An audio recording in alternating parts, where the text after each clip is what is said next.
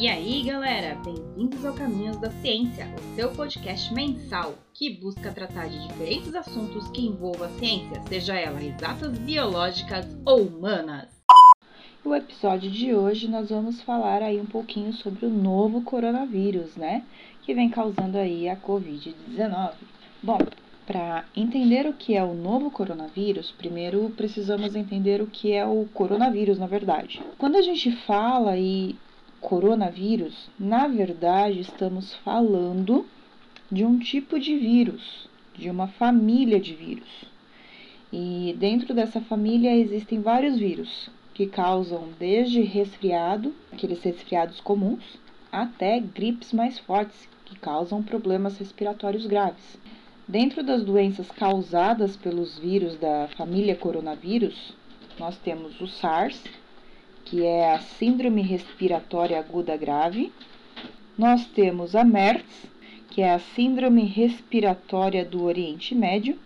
E agora nós temos o Covid-19, que é causada pelo vírus chamado SARS-CoV-2. Então, só para a gente entender aí, o nome do vírus é SARS-CoV-2. O nome da doença que ele causa é Covid-19 e ele faz parte da família Coronaviridae. E daí essa família nós chamamos ela popularmente de coronavírus. E por que que os governos, né, de todos os países estão preocupados com esse novo coronavírus? Bom, a resposta é simples.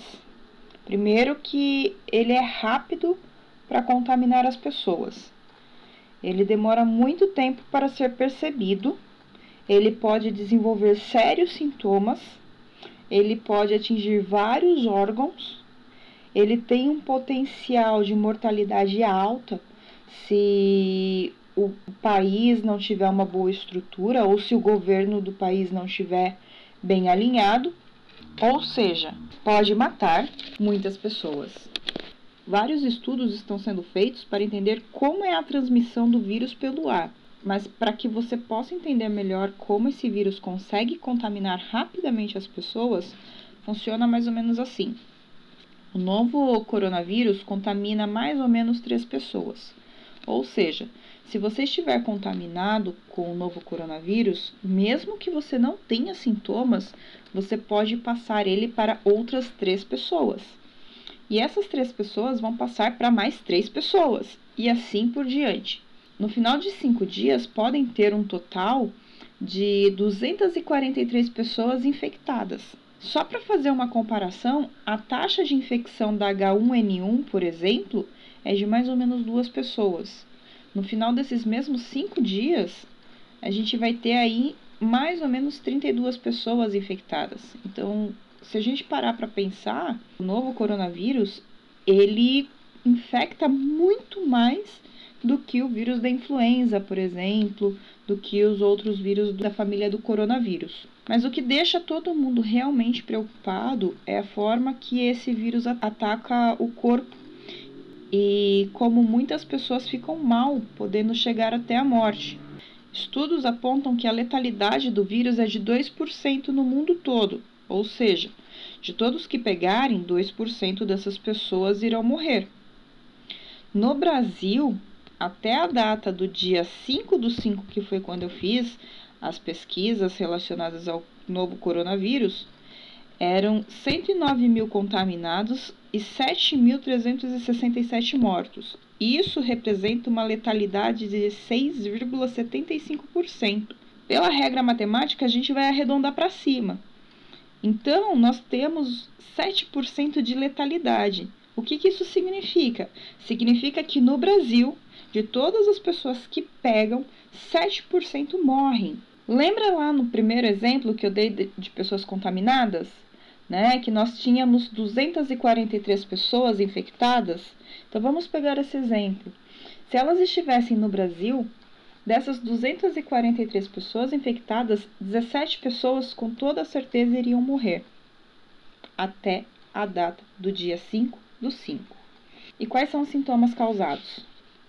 tosse seca, também conhecida popularmente como tosse de cachorro, dificuldade em respirar, quando a pessoa já está bem mal, dor de cabeça ou dor muscular, ou os dois, falta de ar. Esse sintoma ele é bem preocupante, febre alta, dor de garganta, cansaço, tremores, calafrios, perda de olfato e paladar. Em casos muito graves, o SARS-CoV-2 pode causar ainda sangramento do pulmão, contagem baixa de linfócitos. Só para vocês entenderem, os linfócitos são chamados de células brancas e eles defendem nosso corpo contra a infecção. No caso do novo coronavírus, a contagem dessas células cai. Pode ocorrer também insuficiência renal, trombose, arritmia, inflamação na parede do coração e até mesmo ataques cardíacos estão relacionados aos, às doenças causadas pelo novo coronavírus. Como se já não bastasse atacar o pulmão e o coração, o novo coronavírus também ataca os rins. E quando ele ataca os rins, faz com que em alguns casos os rins fiquem sem sangue direito por causa de coagulação de sangue nas, nas artérias que levam sangue para os rins, causando assim a falência deles, ou seja, os rins param de funcionar. Por causa de tudo isso, as pessoas idosas têm mais chances de morrer. Mas isso não quer dizer que serão os únicos a morrerem. De todos os mortos no Brasil, até o dia 18 de abril de 2020, quase 31% estavam entre 20 e 59 anos. Vamos lembrar lá dos mesmos 243 pessoas que estão infectadas. 17 pessoas morreram. Dessas 17 pessoas morreram, 5 pessoas deveriam ter entre 20 e 59 anos.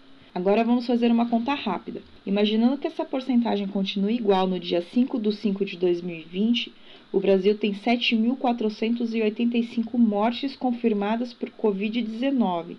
Isso significa que 2.320 pessoas tinham entre 20 e 59 anos. Aí você pensa: ah, mas o primo do vizinho, da irmã do meu cunhado, do meu vizinho, teve um infarto e colocaram que foi o coronavírus. Mas agora a gente já sabe que o novo coronavírus pode causar infarto e a pessoa apresentou febre ou estava com leve resfriado, ou até mesmo quando eles fazem a coleta do sangue para verificar e mandar para análise, eles já verificam se os linfócitos estavam baixos.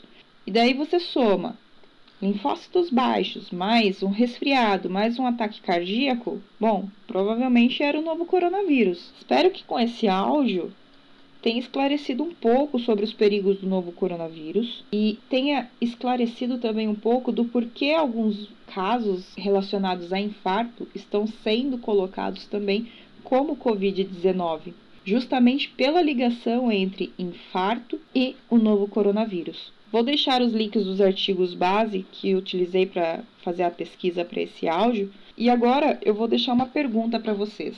Agora que você já sabe de todos os perigos do novo coronavírus, será que vale mesmo sair por aí fazendo festa e furando a reclusão social?